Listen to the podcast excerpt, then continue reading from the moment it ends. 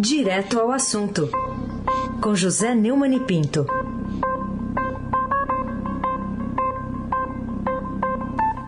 Oi, Neumani, bom dia. Bom dia, Raíssen Abac, Carolina Ercolim. Dia. Almirante Nelson e o seu bronze Atlântico no Suez. Laís Gotardo, Moacir Biasi. Bom dia, Clã Bonfim, Emanuel, Alice Isadora. E bom dia a você, que é o melhor ouvinte, o ouvinte da Rádio Eldorado. 107,3 FM, Raíssen Abac, o tríplice coroado. Vamos lá, vamos comentar com um assunto que você precisa falar aqui, porque o, o dono da Precisa Medicamentos é, diz que conhece o líder do governo, mas nega lobby, como destaca hoje uma das reportagens do Estadão. A que conclusão você chega após acompanhar aquele não depoimento de ontem do Maximiano à CPI da Covid? Eu acompanhei o depoimento com muita curiosidade, porque eu nunca tinha visto uma foto, né? É, o, o Maximiano ele se mantém em absoluto silêncio, inclusive de imagem. Né?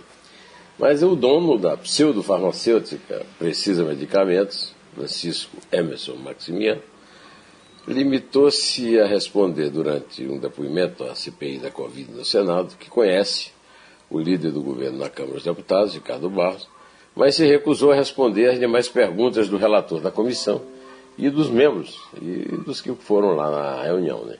amparado no habeas corpus que foi dado pela ministra Rosa Weber. Quando perguntaram se ele conhecia o Barros, ele falou, conheço, mas aí passou a responder assim, é, seu senador, eu vou exercer o meu direito de ficar calado. A, a, a explanação do senador Tasso Gereissati foi simplesmente um vademeco sobre a picaretagem e a lavagem de dinheiro, mostrando a necessidade de se acabar com a impunidade nesse campo no Brasil.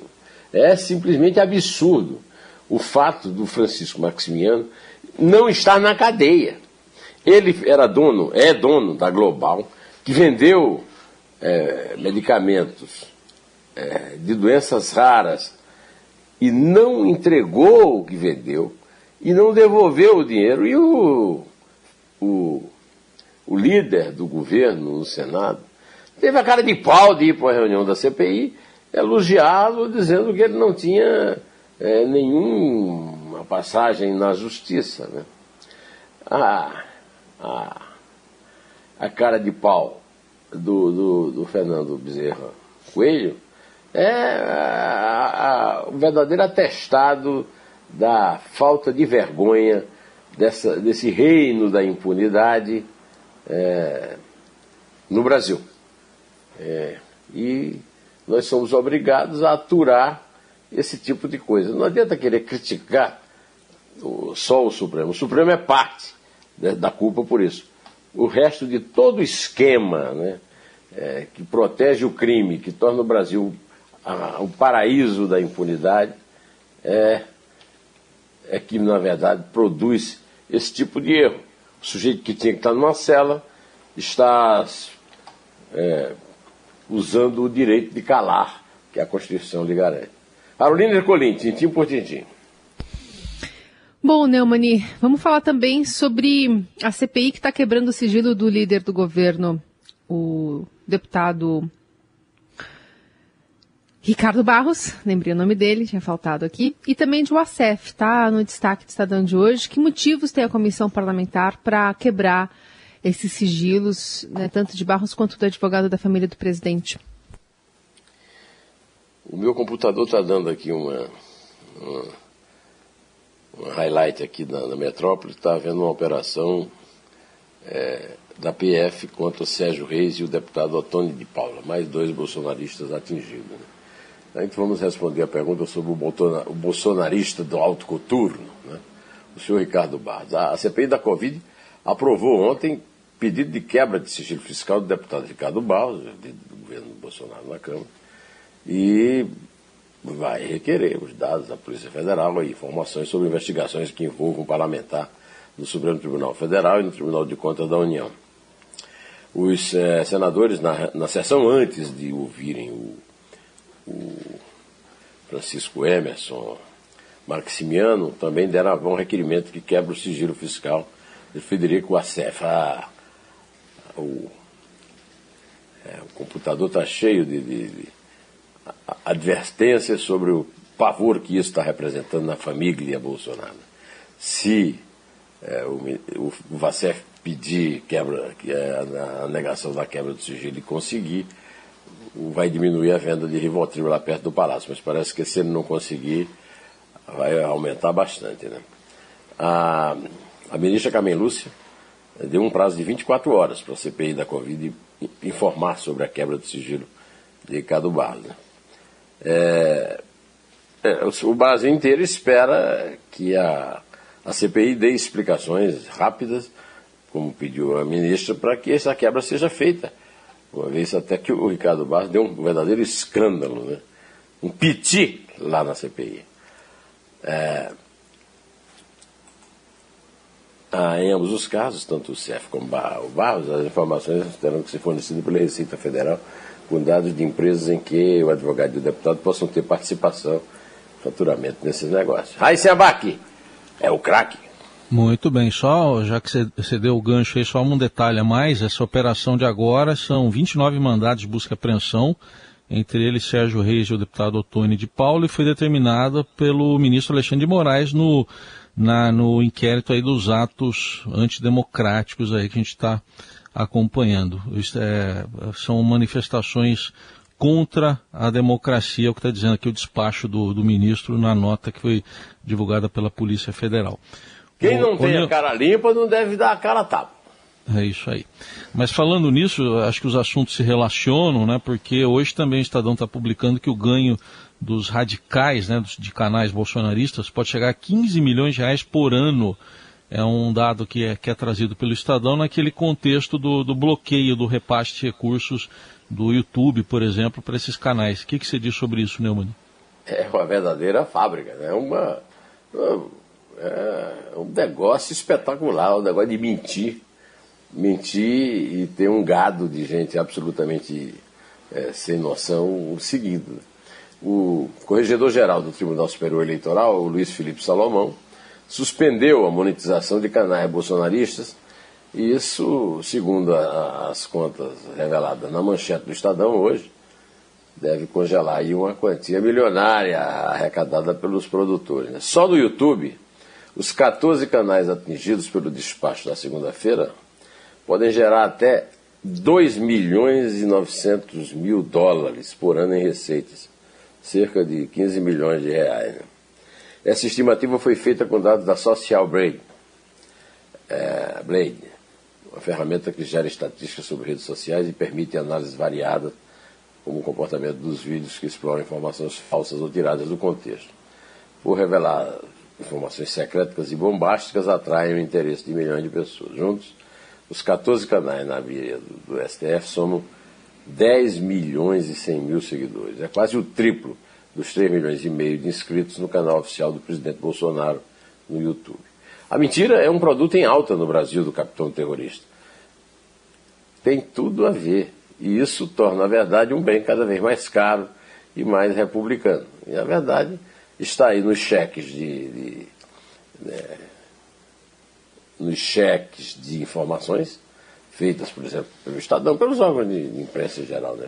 pela imprensa séria, que é chamada de extrema imprensa. Né? É, e são cheques com X. Né? Cheques com CH são aqueles como que são depositados na conta da primeira-dama e o presidente não consegue explicar por quê. Carolina Ercolim, tintim por tintim. Muito bem, vamos falar sobre é, o Rodrigo Pacheco, que está destravando ações ali de André Mendonça e Aras lá no Senado. É o título principal da notícia publicada na editoria de política aqui do Estadão. O que, que você tem a dizer a respeito dela? É que ontem nós demos uma notícia de que o Estadão estava, que o Senado estava tentando retaliar. Nos dois casos, o comportamento absolutamente pirracento do presidente, Jair Bolsonaro.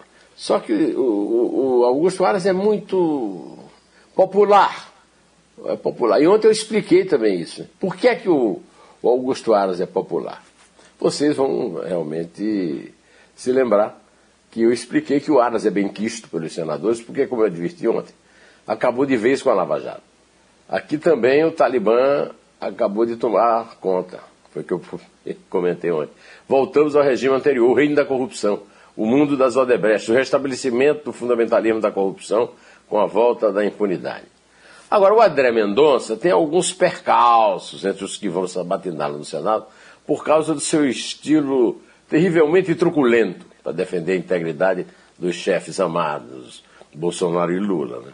Então, os comportamentos do Pacheco obedecem a esses é, temperamentos, né? a, a, a, esses termômetros de humores lá dentro do seu plenário. Aí se abaque, o craque. E na economia, o ministro Paulo Guedes está dizendo agora que vai faltar dinheiro até para pagar salário do, dos servidores se o parcelamento dos precatórios não, não ocorrer, não foi aprovado. O que, que é isso aí? O que, que é essa ameaça? Se precatório do passar, vamos mandar orçamento de 90 bilhões para 2022 e vai faltar dinheiro para pagamento até de salário. Se não descumprir uma lei, descumprimos outra, disse o ministro. É uma declaração mentirosa, isso não é verdade, é, mas é sobretudo um, de um cinismo absurdo. Os precatórios são obrigações determinadas na justiça, que o, o, a União tem que honrar, e os estados e os municípios têm que honrar para pagar é, pagadores de impostos atingidos por suas ações. E os salários do funcionalismo são despesas obrigatórias do governo federal, né?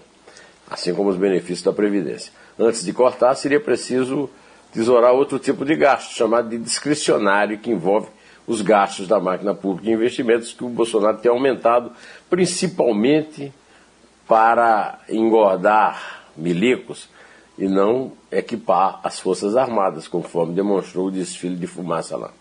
O Paulo Gado realmente é incorrigível. A frase não é polêmica, é apenas mentirosa.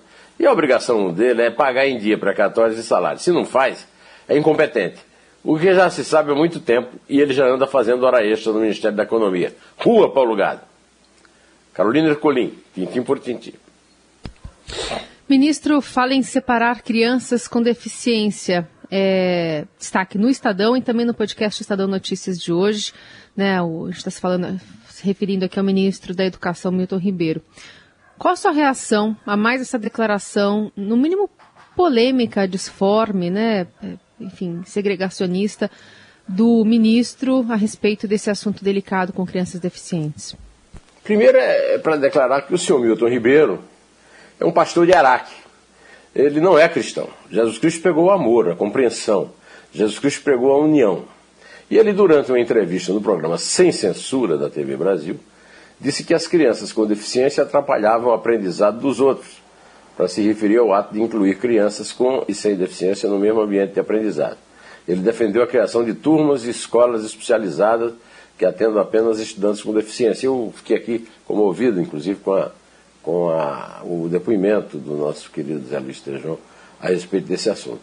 Também estou comovido com o depoimento do senador Romário, que é pai da Ive, uma menina de 16 anos que tem síndrome de Down e que reagiu nas redes sociais.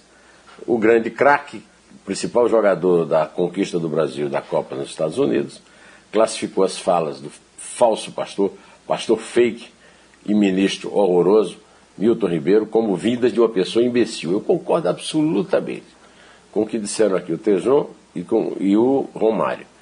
E o Romário disse ainda que não, é, era de se esperar que o ministro da Educação, não era de se esperar que o ministro da Educação tivesse essa postura.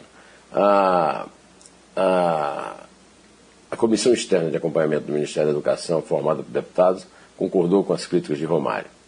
O grupo disse em nota oficial que a fala do ministro é segregadora, vai contra as leis e as normas constitucionais brasileiras. Esse cara já devia ter sido demitido há muito tempo.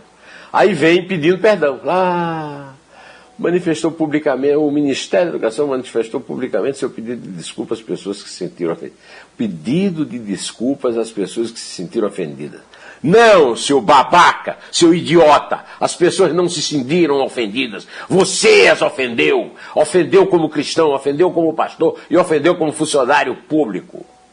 Basta! A falta de sensibilidade do ministro que se diz pastor revela a natureza maligna do seu falso cristianismo. Jesus Cristo pregou o amor, ele o inverso. Também está sobrando no ministério. Show, pastor! Feliz fim de semana para você. É, concorde ou não concorde comigo. E eu peço agora que a dona Carolina Ercolim conte para nós aqueles três passos na direção de, de casa, né? Eu estou em casa, não vou sair de casa, mas vou andar aqui dentro de casa. É três. É dois. É um. Em pé.